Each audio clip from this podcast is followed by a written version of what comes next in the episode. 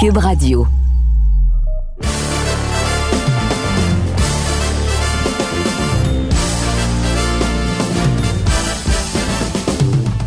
Monsieur Amber. Bonsoir, Monsieur Cassavant. Ça va bien, mon ami? Ça va très bien. Content de te retrouver pour un épisode du balado Le Dernier Round sur Cube Radio et le tvsport.ca. Merci d'être à l'écoute pour nos partisans. On est très content d'avoir euh, des conversations avec sur les réseaux sociaux et leur feedback.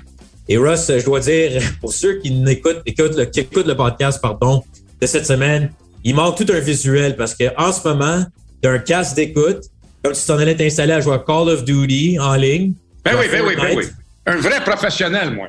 ah ouais. euh, je peux savoir, euh, sucre avec ça, M. Hanber, vous prenez ma commande à livrer à l'auto? oui, ça, ça me fait penser à ça. Qu'est-ce que tu mets dans ton café?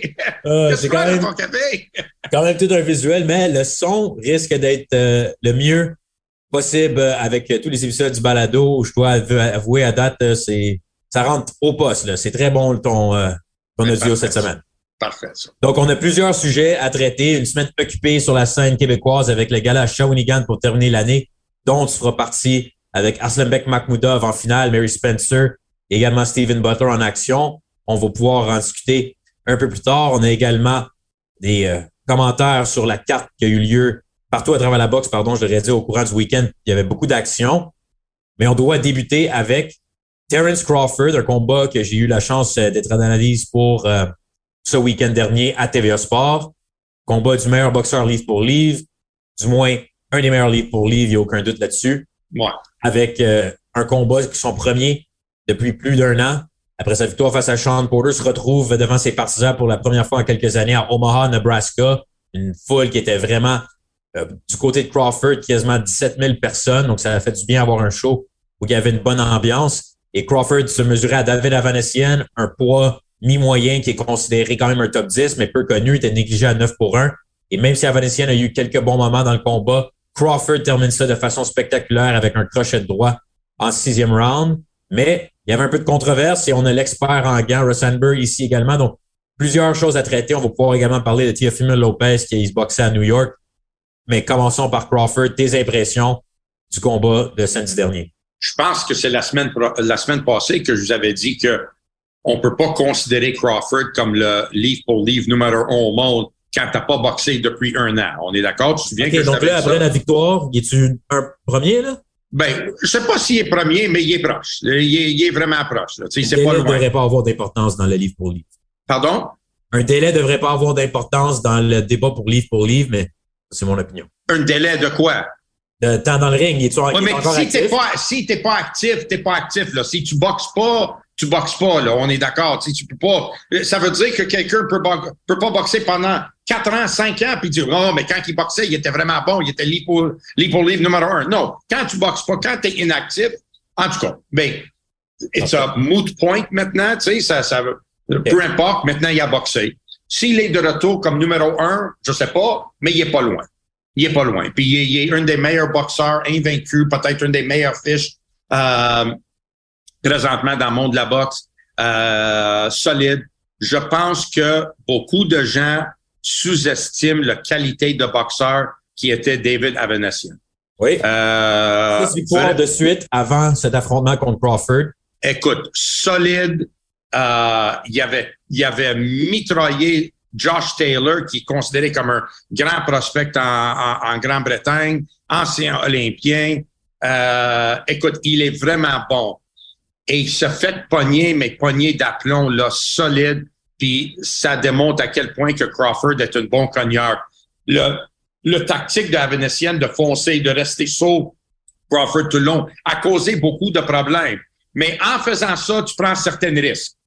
Et il a pris, il a pris le risque puis il s'est fait pincer avec un, un coup de poing. Puis ça fait longtemps qu'on s'est pas vu un, un, champion du monde terminer un combat sur un coup de poing euh, euh, contre un adversaire si solide qu'Avenetian. Euh, ça me déçoit un peu les commentaires que je lis en, en ligne euh, que des gens qui disent qu'Avenetian, il était pas bon, mais euh, comme, comme d'habitude dans, dans l'industrie de la boxe, quand quelqu'un ne connaît pas les adversaires, c'est un jambon. Il est pas bon parce qu'on l'a jamais entendu parler de lui. Il est pas bon. Mais ça, c'est pas toujours vrai parce que à il est bon, puis ceux qui sont dans le métier savent comment qu'il est bon. Mais euh, le style, faut dire qu'il était pas mal parfait pour, euh, pour Ah, pour euh, Crawford.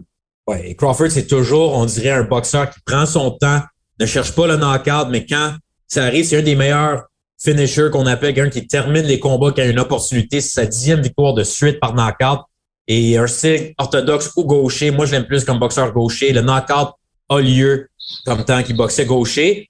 Et vraiment, comme tu mentionnais, Avanesien a eu du succès pendant le combat, mais Crawford, je pense que c'est pour cette raison qu'on pense qu'il va battre Errol Spence, du moins, c'est mon opinion, mais c'est un combat quand même que tout le monde veut voir. Le meilleur combat qu'on peut faire dans la division. Ceci étant dit, c'est probablement encore une fois compliqué avec deux boxeurs, Crawford et Spence, qui arrivent à un stade de leur carrière, que Crawford 35 ans, Spence début de trentaine. Mais ça serait bien que ce soit maintenant parce que plus que ça l'attend, plus qu'on a de chances qu'on rate le bateau en termes de leur prime, si on veut. Je pense, oui, ça c'est sûr. Euh, comme comme étant la, mode dans le box dans ce temps-ci. Là, euh, non, non, on boxe pas dans le prime. On va attendre que vous êtes dans vos euh, quarantaines avant qu'on vous mette ensemble. Euh, mais je, je, je, risque de dire que est-ce que est-ce que Crawford a fait mal à l'opportunité d'avoir un combat contre Spence avec une performance foudroyante de même avec le, le crochet le crochet droit? Je pense vraiment que Spence il a peur de Crawford. Moi, je pense pas que c'est une question de. Les deux hommes veulent s'affronter, mais ils veulent tellement d'argent qu'ils c'est un peu exprès pour se mettre dans une position qui est pas réaliste pour les promoteurs d'être rentable, surtout que les deux hommes ne sont pas avec la même écurie. J'ai jamais dit peur, mais oh, ça, les drapeaux rouges, ça vole beaucoup, là. Les, les red flags sont là. Euh, puis je pense que ça va mettre un, un Spence plus en garde après qu'est-ce qu'il a vu, qu'est-ce qui peut se passer de un coup de poing de la part de, de, Crawford. De, Crawford? Et aussi, on a vu Spence se faire mal, se fait faire mal contre euh, Ugas. Je pense que Ugas à son dernier combat, c'était quand même il a ouais. Oui, puis euh, il, s'est fait faire, il, s'est fait toucher puis il s'est fait faire mal. Fait que, euh, en tout cas, c'est, j'espère que c'est un combat qui va se faire parce que pour le moment, les deux ils prouvent au moins qu'ils sont les deux euh, meilleurs mi-moyens au monde, puis ils devraient s'affronter. Puis c'est, ça sera un peu impardonnable du côté de la boxe si ça se fait pas. Puis je suis pas sûr que tu peux juste blâmer les, les boxeurs. Je pense que c'est les gens autour des boxeurs que eux veulent faire de l'argent, que c'est pour ça qu'ils demandent des gros bourses que, euh, que ça. Si ces gens-là étaient pas impliqués là-dedans, euh, je pense que le combat, ça aurait fait longtemps que ça aurait été fait. Pas probablement, mais arrivons parce qu'on a plusieurs sujets. Donc, au sujet qui va probablement t'intéresser également, Russ. Pendant le combat au sixième round, on aperçoit que les deux gants ont commencé à, à percer si à travers la main avec le gaz et tape mouillé. Le gant a commencé à avoir une ouverture, une déchirure, je devrais dire. Et l'arbitre arrive à dire à la commission sont où euh, les gants de remplacement? Et après, on dit qu'on n'est pas prêt, la régie n'est pas près de Nebraska, c'est dans le vestiaire, donc on doit aller les chercher. Donc, au lieu de mettre un temps supplémentaire au combat, on dit OK, on va laisser Crawford terminer le sixième round et après ça, on change les gants qui aurait probablement créé un délai de cinq minutes facile. Et Crawford, avec des gants qui sont en train d'être déchirés, les deux mains que j'ai rarement vues, terminent le show, donc on n'a jamais eu de gants remplacés. Qu'est-ce que tu en penses? Rarement vu, et jamais vu, j'ai jamais, ça fait 43 ans que je suis dans le boxe, j'ai jamais vu deux gants déchirés. Pas un, deux gants déchirés. Le pouce sur un, puis tout le côté sur l'autre.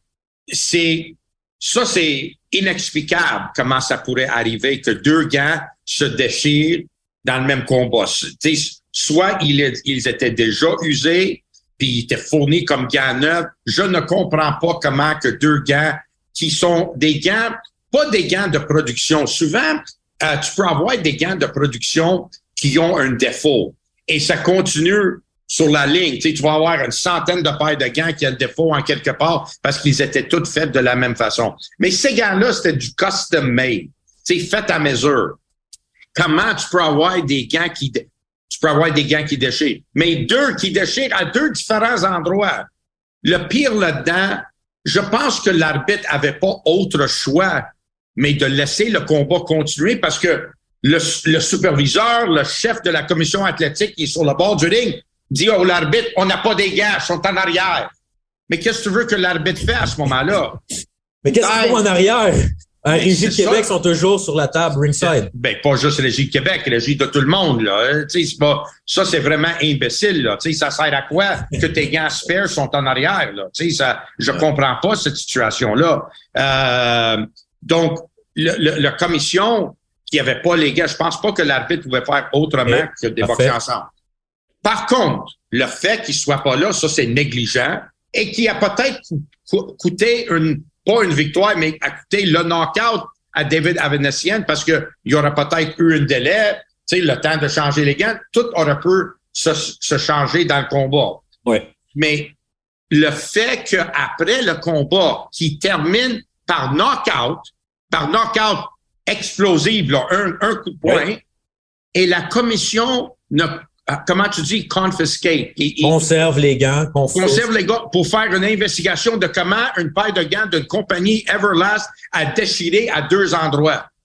Ça n'a pas de sens, là. Tu sais, il faut que tu vois s'il y a du, si, si quelqu'un a fait de quoi, si quelqu'un a essayé de couper le gant. Il fallait que tu... Ce malheureusement, on a déjà vu dans l'histoire de la boxe, mais je n'ai pas entendu parler beaucoup. Quelques personnes ont mentionné le fait des gants de Crawford, mais on dirait que plusieurs passe un autre appel, victoire de Crawford, il n'y a pas d'histoire là. Puis comme souvent dans le monde de la boxe, on n'est pas plus intéressé de savoir la vraie histoire. Puis si tu as une opportunité de réécouter le, le, combat, puis toi tu l'as vu, fait que probablement tu, tu sais de quoi je vais parler.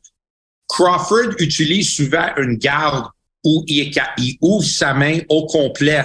Il est capable oui. d'ouvrir sa main au complet. La seule façon que tu es capable de faire ça, vraiment que le gant il est ouvert. Là. Il y en a que tu peux ouvrir, mais tu vois encore la courbe du gant. Tu peux l'ouvrir complètement, juste assez pour bloquer avec ta paume, tu peux ouvrir un gant. Ouais. Mais ce gant-là, tu es capable de l'ouvrir au complet. Ça veut dire que le gant il est vide en dedans. Il n'y a aucune résistance. C'est pour ça que je me pose la question, est-ce qu'il y a du padding qui était enlevé là-dedans? S'il était, pourquoi il aurait déchiré de même? Si le gant était serré puis trop rembourré, peut-être ça cause la, couture de déchirer. Mais le gant, il est vide. Il n'y a rien. Il est capable d'ouvrir sa main au complet. Et ça, ça me dérangeait beaucoup. Et ça me dérange encore plus qu'ils n'ont pas conservé les gants tout de suite après le combat, puis prendre ça en position, dire, hey, c'est pas, c'est, ça s'est jamais vu, là. Je ne, je ne me souviens pas d'un autre combat de l'histoire de la boxe où deux gants ont déchiré. Pour moi, c'est une raison pour un, un, un, conserver les gants puis faire une uh, investigation de, de, de, pourquoi ils se sont ouverts. Même, je vous dis une autre chose. Quand l'accident à Adonis est survenu ici à, au, à Québec avec euh, euh, Alex Gwadzik, OK? Tout de suite, la commission, ils ont réclamé les gants de, de Gwadzik. Puis c'est normal, là, tu sais, juste en cas, il y a quelque chose qui arrive eux, il y avait les gants juste en cas. C'est arrivé aussi pour le décès de Zapata en août 2000. Mais oui, ça n'a pas de sens, mais tu viens de knocker un gars avec des gants où le padding est out, là, c'est comme quelqu'un a enlevé le padding, puis tu fais rien. Je comprends pas. Je comprends pas. Bon, il faut quand même puis, enchaîner. Puis il faut pas oublier que euh, Crawford, il est de Nebraska. Il est de... de, de fait, ouais. ça, ça paraît pas bien. Avantage pas comme bien. dans Dillian White puis l'Angleterre. Ben oui, ben oui, ben oui, ben oui, exact. Fait que, tu sais, c'est pas normal, ça. À suivre. Ouais, ouais, à bon. suivre. Tout est à suivre à base. ben ouais. Pendant ce temps-là, à New York City, au Madison Square Garden, Teofimo Lopez, que tu connais très bien, avec sa plus grande victoire en carrière lorsqu'il avait battu Lomachenko dans un combat très serré il y a quelques années, à 135 livres. Maintenant, il est rendu à 140, un adversaire en Sander Martin qui avait battu Mikey Garcia. Sa meilleure victoire, mais quelqu'un qui boxe beaucoup, n'est pas du tout agressif, un spécialiste défensif qui tente de gagner en neutralisant l'adversaire. Et Tifimo Lopez parle beaucoup, beaucoup de confiance. Ça n'a vraiment pas été facile. Une décision euh, qui a été partagée dans son cas pour la victoire. Et plusieurs, après le combat, disaient si on les compare avec les Ryan Garcia, Tank Davis, Devin Haney, peut-être que Lopez n'est plus ce qu'il était après cette défaite face à George Cambosis. Est-ce que Lopez, selon toi, Russ, mauvaise performance contre un adversaire peu commode? Ou peut-être qu'il y a quelque chose de plus grave dans son cas?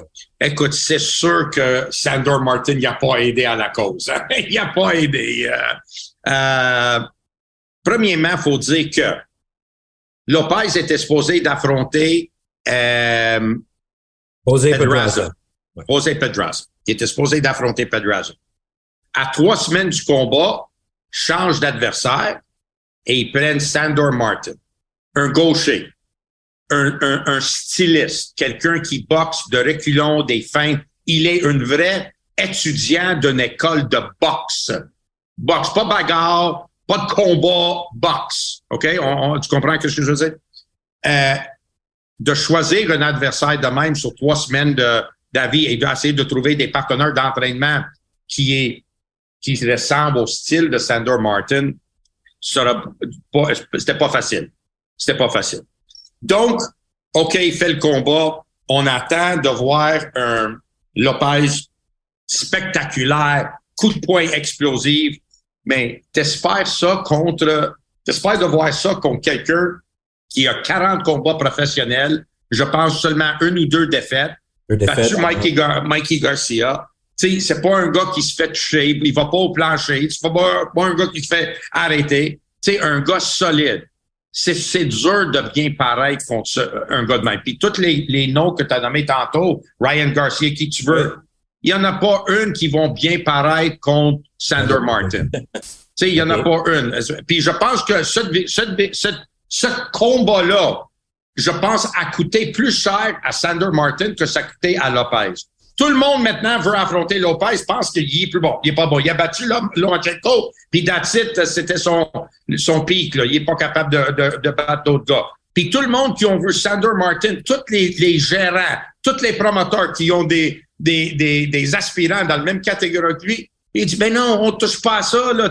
C'est impossible, impossible que tu peux bien paraître contre ce gars-là. Impossible. Il, tant qu'il est, il y a, tellement d'habilité. C'est vraiment difficile de boxer contre ce gars-là. Et il y a beaucoup de, gens qui vont l'éviter, ils ne vont pas affronter Sander Martin. Donc, je te dis tout ça résumé pour. Ça m'inquiète qu'est-ce qui est arrivé après le combat, le manque de confiance de la part de Lopez. Vous avez sûrement vu les clips vidéo où il a dit Have I got it? Do I, have I got it anymore? Est-ce que je l'ai encore? Et ça, ça me trouble parce que ça, ça me dit que ils ont pris Sandor Martin à légère. Ils ont pas, ils, ils attendaient pas une si grosse résistance de ce gars. Ils ont pas fait leur devoir contre ce gars-là. Fait que là, ils questionnent que c'est leur faute. Comme d'habitude, tu sais, quand l'équipe maison perd, c'est toujours la faute de, de, de, de, autres, puis pas l'autre équipe qui a gagné. oh, c'est moi qui a pas bien fait. Mais ça, c'est, ça, c'est vrai. T'as pas, tu l'as pas pris au sérieux, puis le gars, il a offert une solide performance, puis il faut que tu donnes crédit. Si, dans un autre mindset, il a préparé pour Sander Martin, puis il attendait à une guerre, comme peut-être contre Loma ou whatever, puis il aurait fait ce même genre de combat, il aurait dit, oui, j'ai forcé le combat, j'ai gagné, puis il aurait été fier de sa performance. Maintenant, parce qu'il a pensé que Sander Martin n'était pas bon, il se questionne maintenant, peut-être que je suis pas aussi bon que je pensais. Et ça, ça m'inquiète. Donc, le fait qu'il était en train de faire des chin-ups dimanche matin dans le gymnase après un gros combat de samedi soir, ça, ça n'a pas impressionné. Non, ça me, ça me, ça me démontre à quel point que il est affecté mentalement par ça, puis comme quoi qu'il attendait beaucoup plus. Il était un peu décevant son, son, son dernier combat et maintenant, ça s'est pas amélioré. Pourtant, il a pas si mal boxé que ça. Tu tout, il, a, il, a, tout essayé, qu'est-ce qu'il voulait essayer? C'est juste que l'autre l'a neutralisé. Et il est pas capable de ah. voir ça. Ben non, mais pourquoi je pense qu'il est pas capable de voir ça? Parce que dans l'histoire de la boxe, c'est souvent arrivé qu'il y a eu des pères comme entraîneur-chef de leur fils. Et des fois, ça fonctionne bien. Je pense aussi, entre autres, à Enzo Calzaghe, le père de Joe Calzaghe, qui est au temple de renommée. Lomachenko. Lomachenko. Il y en a plusieurs. Il y en a même ici au Québec. Mais le père de Teofimo Lopez, je pense vraiment que c'est, plus, il est arrivé au maximum de le potentiel que ça peut être. Puis je pense même que ça nuit plus qu'autre chose parce que c'est about le show. Le père de Teofimo Lopez, c'est juste des let's go, let's go. C'est juste un cheerleader, pas de consigne. Et quand tu parles de pas faire les devoirs, d'après moi, ça commence avec le père que pas l'air d'un gars trop sérieux comme entraîneur. Euh, mais je pense que c'est je pense le rôle du père là-dedans, c'est c'est un indice de qu'est-ce qui se passe dans sa vie, dans tout son entourage. Je pense que il y a, y a personne là-dedans qui est capable d'être fort, plus fort que lui, de capable de s'imposer, de dire c'est comme ça qu'on va faire des choses. Tout le monde a peur de, de, de lui parler. Tu sais, il y a, y a des problèmes avec sa femme, avec son bébé. Euh, il y a toujours de la drame qui entoure sa vie personnelle. Rajoute tout ça sur des choses que tu viens de, de mentionner, de comment il est fragile mentalement, il est pas sûr, il veut pas tellement imbu de lui-même qui est pas capable de voir les, les, le talent de les autres boxeurs avec qui il fait face. Ça, c'est un problème. Là, ça commence à détruire ton propre confiance. Par contre, quand tu regardes un autre adversaire, puis tu regardes ses qualités, puis tu regardes comment il est bon, puis tu, tu donnes crédit à le gars, tu dis, OK, moi préparé pour ça. Et tu vas préparer pour ça, tu vas être fier de ta performance. Mais quand tu penses que ton adversaire est pas bon, puis là, tu livres pas la marchandise que tu as vantée à tout le monde que tu vas livrer, si tu commences à, à dire, le gars, il est pas bon, puis moi, j'ai promis de livrer ça, puis je n'étais pas capable, ça doit être moi qui est pas bon. Et ça, c'est pas, c'est pas, c'est pas bon. Ça, ça détruit le mental d'un boxeur. Puis, comme qui dit, the mental, the mental, c'est très, très important. La dureté du mental. Effectivement. rapidement, un mot sur l'espoir Jared Anderson, qui a dominé un adversaire, un vétéran qui est habituellement quelqu'un de coriace, qui tient le coup en Jerry Forrest. Est-ce que Jared Anderson, on parle beaucoup d'une heure de poids lourd intéressant, excitant. Jared Anderson fait parmi euh, probablement de ceux-là. C'est ça, c'est comment les, les étoiles sont nées. The Star is Born. C'est avec une performance de même à télévision. Tout le monde voit un gars comme Jared Anderson qui montait au okay, poids qui monte, bah, bah, bah, bah. Là, tout d'un coup, il livre une performance de même sur la fin de semaine du Heisman à ESPN. Il arrête un gars qui s'est fait, qui s'est jamais fait arrêter auparavant, puis il a fait face à des grands boxeurs, notamment Carlos Tecam, puis ensuite, tu peux checker le record pour voir tous les noms à qui qui a fait faire face contre. Puis, euh, wow! Tu sais, deux rounds, là, il a sorti un gars qui n'a pas l'habitude de se faire arrêter. Impressionnant, ça. Puis là, tu peux imaginer Top Rank, comment que autres, ils salivent maintenant pour avoir le prochain Great American Heavyweight. Là, tu sais, euh, là il y a beaucoup d'actions qui se passent dans la division des poids lourds. Jared Anderson, avec cette victoire-là, vient de s'établir comme un gars dans le mix de euh, tous ces grands noms de la division des poids lourds.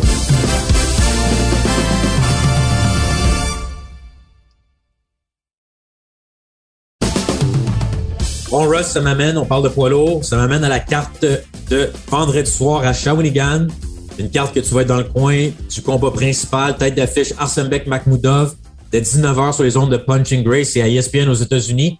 Et c'est également à TVA Sport en rediffusion lundi. Sept combats au total. T'as des espoirs comme Thomas Chabot, Louis Santana, Alexandre Gaumont et Lola Baudouin en sous-carte. Mais les combats principaux, Butler en action et Mary Spencer et également tu vas avoir Makhmoudov. Donc, je pense premièrement c'est une excellente carte pour terminer l'année au Québec après une année qui a eu des hauts et des bas. Simon Keane a dû être éliminé de la carte en raison d'une blessure. J'ai parlé un peu euh, aujourd'hui, on est rendu lundi soir, je l'ai croisé. Il est très déçu pareil avec la façon que son année a fini, mais il promet de rebondir en 2023 pour Simon Keane. Et quand on arrive à Kasselbeck Makhmoudov, son adversaire, Michael Wallish de l'Allemagne, un vétéran qui a perdu contre Gassiev par knockout, par Joe Joyce par knockout, boxe bien, mais comme le troisième choix de Marc Ramsey qui est avec nous sur le balado il y a quelques semaines, expliquait que ça n'a pas été facile. On s'entend-tu que je pense que c'est plus important de voir une progression de Makhmoudov après la victoire de Takam que vraiment l'adversaire devant lui? L'important, c'est qu'il soit de retour dans le ring. Il reste pas juste sur OK, j'ai boxé contre ta cam, je vais prendre six mois de vacances. Là. Il est de retour dans le ring. Ça veut dire pour quelques mois plus tard. Ouais. Exact. Pour être de retour dans le ring dans une si courte période de temps, ça veut dire quoi, Matt? Il est resté discipliné probablement entre-temps. Il était dans le gym. Exact. Ça, c'est important. Donc, le développement continue ton développement de boxeur n'arrive pas seulement par le combat que tu fais, mais la préparation pour ces combats-là.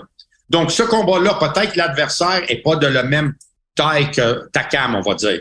D'accord. Mais la préparation qu'il fait, il continue à essayer d'être encore meilleur. Il essaie pas de, de, de, de redescendre au niveau de, de, son adversaire. Il essaie d'être meilleur. Fait que ce combat-là, la préparation qu'il fait pour ce combat-là, ça va lui aider dans l'avenir puis qu'il est dans le tour, dans le ring tout de suite après une victoire quand même assez ardu contre Takam. Il a fait 10 rondes. C'était un combat physiquement difficile. il ne s'est pas fait toucher, ébranler, rien, mais quand même, là, il a travaillé pendant 10 rondes et il a fait le preuve comme quoi qu'il est capable de faire des 10 rondes, puis il est capable de cogner encore aussi fort au dixième qu'il a fait au, premier. Fait, qui est important, ça. ça, c'est important pour un gros poids comme, comme, euh, comme Donc, je pense que c'est un très bon signe. Puis le fait qu'il reste actif, ça, ça démontre beaucoup. Puis j'espère qu'il va continuer. il va continuer. Puis s'il peut garder son cool, puis vraiment boxer comme qu'il est capable de boxer, je pense qu'il va avoir un combat très intéressant à vendredi soir. Moi, j'ai L'autre avec Mahmouda, c'est qu'il développe de plus en plus sa personnalité. Il dit quelques mots en français aujourd'hui à l'entraînement public. Et je pense qu'avec euh, cette façon, cette puissance, avoir des gros combats devant lui avec l'entente aussi top rank. Mais c'est une question vraiment pour lui, je pense, de montrer quelques progrès pour pas, lorsqu'il fait face, qu'il a mentionné avec ta carte, il n'a pas réussi une knockout. Pas tout le monde va tomber au niveau élite des poids lourds. Donc, faut que tu t'habitues et que tu sois prêt pour un long combat. Hâte de voir sa progression et l'année 2023. On s'attend à une victoire, mais rien n'est acquis chez les poids lourds. Pour le combat aussi qui retient beaucoup l'attention, c'est Mary Spencer face à Fem Hermans, Femke Hermans, dépendamment de la prononciation de son prénom. Une Belge qui a déjà affronté des Clarissa Shields et Savannah Marshall de ce monde, des défaites, mais une bonne boxe, je pense, une bien meilleure adversaire que Cynthia Lozano, que Mary Spencer a gagné facilement par knockout au premier round. Mais Russ, je ne sais pas si tu vas travailler avec Spencer pour ce combat. Je sais que tu connais quand même bien son entraîneur Ian McKillop la force de frappe de Mary Spencer et aussi sa technique fait en sorte qu'elle est peut-être déjà la meilleure 154 livres. On veut pas trop s'exciter, mais je pense qu'elle est en pleine confiance, une incroyable année avec huit combats professionnels, une chance de se battre pour un titre IBO. Si elle est capable de faire dans le ring vendredi soir, qu'est-ce qu'elle est capable de faire dans le gym, puis montrer sa vraie technique, je le considère, il faut que tu le considères comme un des meilleurs boxeurs féminins livre pour livre sur la planète tu peux parler de, de Katie Taylor, Amanda Serrano, euh, Clarissa Shields, puis euh, Mary Spencer dans le même même phrase. Ça, c'est comme comment qu'elle est bon. Et par, par rapport à tous ceux que je viens de nommer, c'est elle qui, a le plus, qui est le plus dur cogneur. Fait que euh, moi, je, moi, j'attends beaucoup de elle. Euh, c'est dommage qu'elle commence sa carrière si tard que ça parce que peut-être on n'a pas vu le meilleur qu'on aurait pu voir à Mary Spencer, mais euh, ça va me faire un honneur d'être dans, dans, son coin puis de travailler avec elle parce que et puis je suis fier qu'elle me demandé de, de, travailler dans son coin parce qu'elle est vraiment quelqu'un impressionnant. Moi, je, que ce soit homme ou femme, ça prend quelque chose de spécial pour m'impressionner, tu sais, pour que je dise, ouais, c'est pas mal bon ça. Après 43 ans, hein? après 43 ans, tu sais, as vu, j'en ai vu de la boxe, j'en ai vu des boxeurs, j'en ai vu des, des prospects. Mais là, euh, Mary Spencer, faut que je l'avoue, je vous avoue, euh, c'est spécial. C'est vraiment spécial. Puis elle est de. Quand je le vois boxer, j'oublie que c'est une femme. Et je dis ça avec tout le respect au monde. Je, le vois comme un boxeur, comme qu'on en pensait à Lucia Riker dans le passé. Je pense à elle de la même façon. C'est une boxeur, là. C'est un boxer. est vraiment fort. Et quand je parlais aujourd'hui, elle me disait qu'une des raisons qu'elle tournée professionnelle, parce que, comme tu as mentionné, c'est arrivé déjà tard dans sa trentaine lorsque ça s'est fait. Mais Clarissa Shields, c'est le combat qu'elle veut gagner chez les professionnels, qu'elle a perdu contre Clarissa Shields comme plusieurs ont perdu contre Clarissa Shields chez les amateurs. Et Clarissa Shields avait parlé de Murray Spencer, son dernier combat sur Twitter. Elle dit qu'elle est sur la map, si on veut, même si Clarissa Shields est à 160, Mary Spencer à 154. Aimerais-tu ça pouvoir un jour euh, ah, ah, avec dans le coin Mary Spencer contre ah, Clarissa Shields? Je, travaillerais ce combat-là gratuitement. ça me ferait plaisir. ça me ferait plaisir d'être dans le coin pour battre euh, Clarissa Shields. Ça me ferait plaisir. Parce que faut commencer avec Hermans, qui est pas un défi facile pour Spencer, probablement son meilleur euh, ou son meilleur adversaire sur papier de sa carrière, de la brève carrière de Spencer chez les professionnels, mais le reste de la carte aussi est excitant. Butler contre Conley, c'est un bon combat pour Steven Butler que je crois vraiment maturer, pas juste avec les mots, il dit pas juste, je pense, les, ses belles paroles, si on veut, mais je crois vraiment qu'il y a eu un changement au niveau de son attitude et que ces trois victoires consécutives, va essayer de tenter d'en gagner une autre face à Conley, qui n'est pas un client évident. Une belle carte à Shawinigan. J'espérais qu'il n'y ait pas trop de tempête pour les gens qui se dirigent de Montréal, mais le monde dans la région qui sont sur place vont être contents pour terminer l'année. Et au Québec, un Québécois maintenant d'adoption, pardon, Christian Billy, se bat en France le 17 face à ton ancien poulain, Von Alexander. On en a parlé un peu avec Marc Ramsey il y a quelques semaines. Christian Billy, pas un combat évident pour terminer l'année, mais une bonne chose d'être actif lui aussi qui a boxé il y a quelques mois.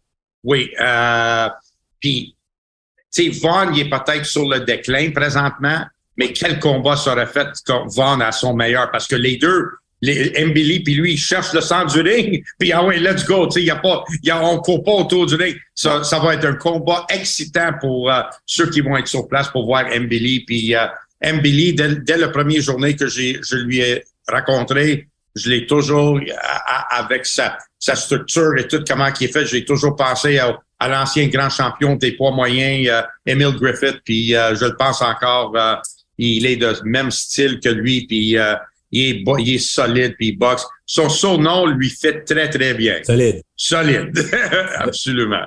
C'est solide comme personne, solide comme boxeur, et on s'attend, tu sais, quand on, on parle 2022, je pense que c'était une année beaucoup de comme arriver à quelques setups, si on veut, pour l'année 2023, que peut-être qu'on approche des combats de championnat du monde. Mbili va avoir euh, théoriquement une défense euh, obligatoire pour le premier rang de la WBC, je devrais dire, un combat éliminatoire face à Ali Akhmedov.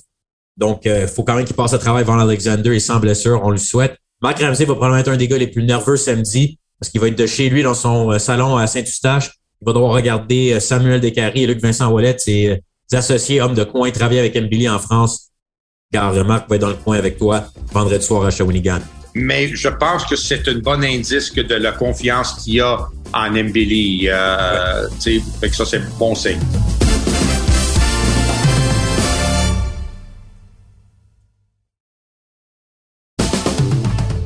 Bon, Russ, on termine le balado. Il a déjà passé, euh, on arrive déjà à la fin. Ça passe toujours très vite. Ça passe très vite. Ouais, et au lieu d'aller avec des questions de partisans cette semaine, exceptionnellement, on va aller avec un anniversaire que, par le temps que le balado va être diffusé, on est peut-être le jour même ou sinon tout près. Le 13 décembre 1997, donc il y a 25 ans, ton premier championnat du monde en tant qu'entraîneur-chef, Otis Grant face à Ryan Rhodes à Sheffield, et une décision. Je sais pas si c'est possible maintenant nos jours gagner une décision comme de gagner à l'époque. avec les juges d'Angleterre. Ouais. C'est une autre époque à ce temps-là. Et quand on parle de ce combat, Russ, tu t'en souviens encore très bien de cette soirée? Euh, non seulement que je m'en souviens, mais il y a eu 25 ans que j'ai fait une autre carrière euh, dans, dans le boxe que j'ai rajouté à, à, ma carrière de boxe.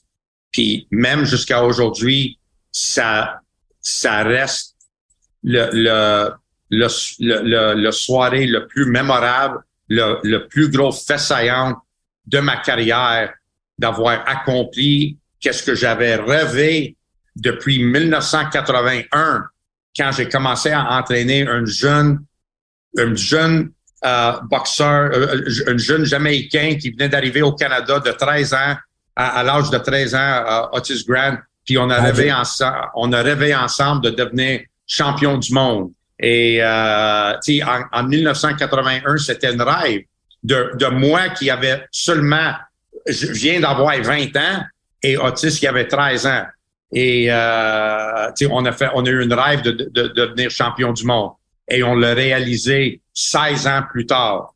Il euh, y a pas, il y a beaucoup, il y a beaucoup de gens qui ont l'opportunité de travailler avec des champions du monde, mais il y en a pas beaucoup qui ont pris des boxeurs de bébé, là, de l'âge de 13 ans à un titre mondial. Et je l'ai fait avec Otis, puis c'est, ça va toujours rester le fait de ma carrière, malgré toutes les autres moments incroyables que, que, que j'ai vécu, les grands boxeurs avec qui j'ai travaillé, des combats avec Usyk devant 80 000 personnes, des, des records, des history-making events, là, des grands événements historiques, peu importe, ça dépassera jamais les émotions que j'ai senties ce, cette soirée-là du 13 décembre à Sheffield, en Angleterre, euh, après avoir battu le gars de la place, Ryan Rhodes, puis euh, ça va être toujours euh, un moment exceptionnel. Puis il n'y a rien qui va jamais dépasser ça, euh, de, de, d'avoir monté un boxeur à ce niveau puis réussi à le faire. Il n'y a pas grand monde qui peut dire qu'ils ont fait ça.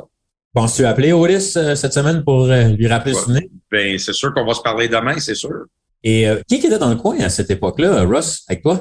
Il y avait moi, Bob Miller, Dwight Fraser, qui a toujours été dans notre coin avec, avec nous autres, avec qui je suis encore ami aujourd'hui. Puis le, trois, le quatrième personne, c'était un Benny May. Uh, Benny May, c'était un ancien boxeur professionnel de Angleterre. C'est lui qui avait organisé notre camp d'entraînement okay. pendant qu'on était là-bas. Et je suis encore ami avec lui aujourd'hui.